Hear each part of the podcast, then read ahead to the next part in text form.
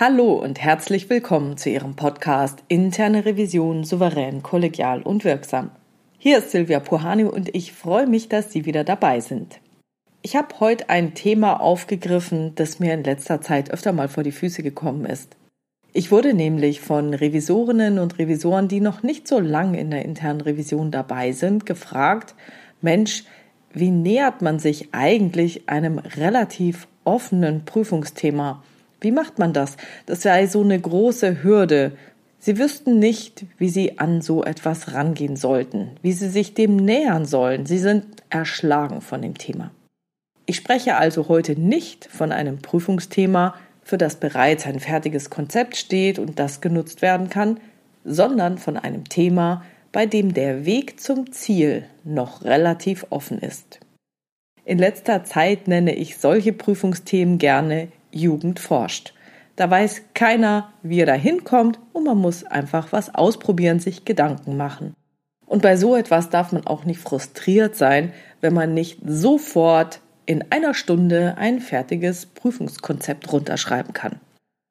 Was könnten das denn für Themen sein? Nun, das könnten Themen sein, die in Ihrem Unternehmen relativ neu sind, die noch nie geprüft wurden für die es keine kleinteilige externe Vorschrift gibt und so weiter. Ich denke, Sie kennen solche Themen, bei denen auch erfahrene Revisoren sich erst einmal Gedanken machen müssen, was zum Beispiel dieses Prüfungsthema eigentlich alles beinhalten könnte, welche Aspekte relevant sein könnten, welche dieser Aspekte die Prüfung unbedingt umfassen muss und auf welche man vielleicht verzichten kann. Wichtig ist auch, darüber nachzudenken, worum es eigentlich geht oder was vielleicht auch dem Vorstand wichtig ist und was dieser damit erreichen will. Da ich über solche Prüfungen auch in meinem Buch Erfolgreiche Prüfungsprozesse in der internen Revision etwas geschrieben habe, kommt jetzt nach langer Zeit wieder mal ein Auszug aus dem Buch beziehungsweise einige Auszüge. Wer nachlesen will, der findet das auf den Seiten 40 bis 41. Okay, los geht's. Das Prüfungskonzept sollte sich in seinem Detaillierungsgrad sowohl am Prüfungsgegenstand als auch an der Kompetenz und Erfahrung des Prüfers ausrichten. Je unerfahrener der Prüfer, umso konkreter sollten die Vorgaben sein und umgekehrt. Haben Sie einen Prüfungsgegenstand, der keinen konkreten Vorgaben unterliegt, zum Beispiel die Beurteilung der Ursachen und eingeleiteten Maßnahmen zu den im Branchenvergleich überdurchschnittlich häufigen Burnout-Fällen in Ihrem Unternehmen, empfiehlt sich ein Vorgehen mit einem zu Beginn weniger konkreten Prüfungskonzept. Diese Relativierung mag verwundern, da sich das Revisionsmanagement und die Fachbereiche ja in jedem Fall wünschen, dass sich der Prüfer zunächst schlau macht und dann erst ein Konzept erstellen soll, damit gleich zu Beginn alles tiptop vorbereitet und damit auch planbar ist. Darauf kann ich nur aus meiner Erfahrung antworten. Es gibt immer vieles, das nicht vorhersehbar ist. In solchen Fällen sollten Konzepte verwendet werden, die sozusagen dem Lernen on the audit entsprechen. Professor Dr. Manfred Spitzer vergleicht Lernvorgänge mit dem Golfspielen. Lange Schläge haben eine große Trefferunsicherheit. Es ist sehr unwahrscheinlich, mit einem langen Schlag sofort einzulochen. Viele kurze Schläge, die viel präziser sind, dauern ewig. Daher wählen Golfspieler, die ja mit möglichst wenigen Schlägen einlochen wollen, eine logarithmische Vorgehensweise. Sie starten mit einem Schlag in die grobe Richtung, nähern sich dann mit immer kürzer werdenden Schlägen an, bis für den letzten Putt oft nur noch wenige Zentimeter fehlen. Genau so sollte die Vorgehensweise bei unbekannten Prüfungsgebieten sein. Man unternimmt einen ersten Schritt. Ob dieser in die richtige Richtung geht, wird möglichst früh durch Vorgespräche oder das Eingangsgespräch überprüft und das Konzept gegebenenfalls adjustiert. Stimmt die Richtung, werden die nächsten weiteren größeren Schritte festgelegt.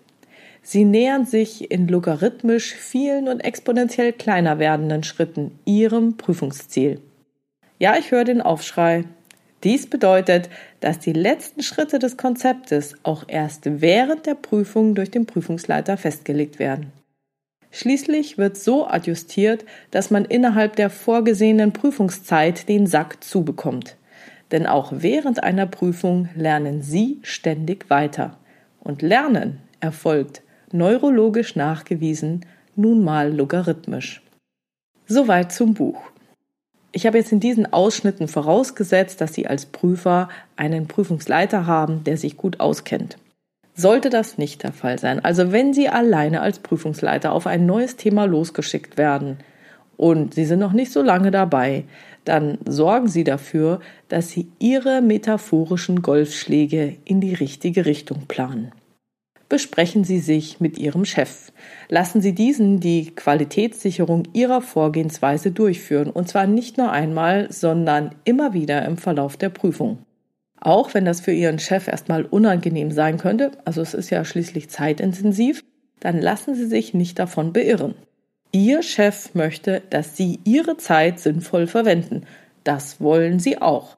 Und damit Sie das bei so einer Jugendforschprüfung auch tun können, benötigen Sie seinen Input.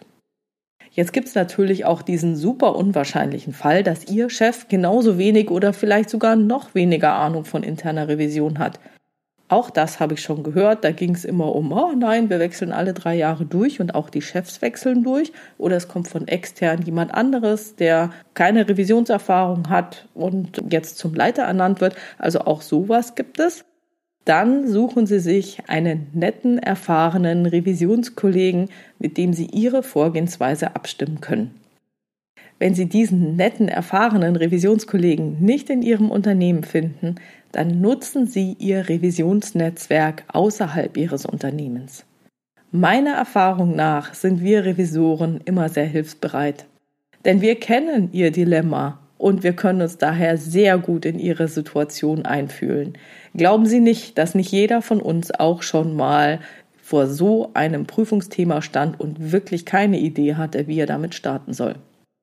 Nutzen Sie also Ihr Revisionsnetzwerk oder bauen Sie es sich auf.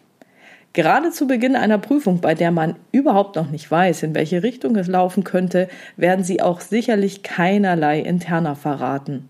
Da geht es wirklich nur um ein Thema, hey, wie könnte ich da rangehen? Wie würden Sie es machen? Was wäre aus Ihrer Sicht wichtig? Da geht es dann tatsächlich nur um unterschiedliche Möglichkeiten, einem Thema auf den Grund zu gehen, es erstmal abzugrenzen, ranzugehen. Und bei dieser Vorgehensweise wünsche ich Ihnen erfolgreiche Prüfungsprozesse.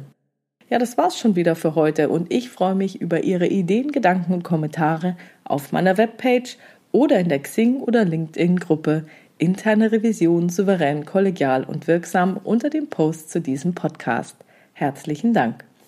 Wenn Sie eine Frage, ein Thema haben, das Sie gerne in diesem Podcast besprochen hätten, dann schreiben Sie mir diese per Mail an info@puhani.com oder nutzen Sie eines der Kontaktformulare auf meiner Webpage www.puhani.com. Wie Sie wissen, habe ich dort nicht nur eine offene, sondern auch eine anonyme Variante für Sie vorbereitet. Und die Fragen und Themen greife ich dann gerne in weiteren Podcasts auf. Wenn es Ihnen gefallen hat, dann bitte ich Sie, dass Sie diesen Podcast in Ihrer Revisionscommunity teilen. Sie wissen ja, Netzwerke aufbauen. Und ich freue mich schon jetzt über Ihre Rückmeldungen und guten Bewertungen. Vielen, vielen Dank. Bleiben Sie dran und hören Sie gerne wieder rein in Ihren Podcast Interne Revision souverän, kollegial und wirksam. Mein Name ist Silvia Puhani und ich wünsche Ihnen erfolgreiche Prüfungsprozesse.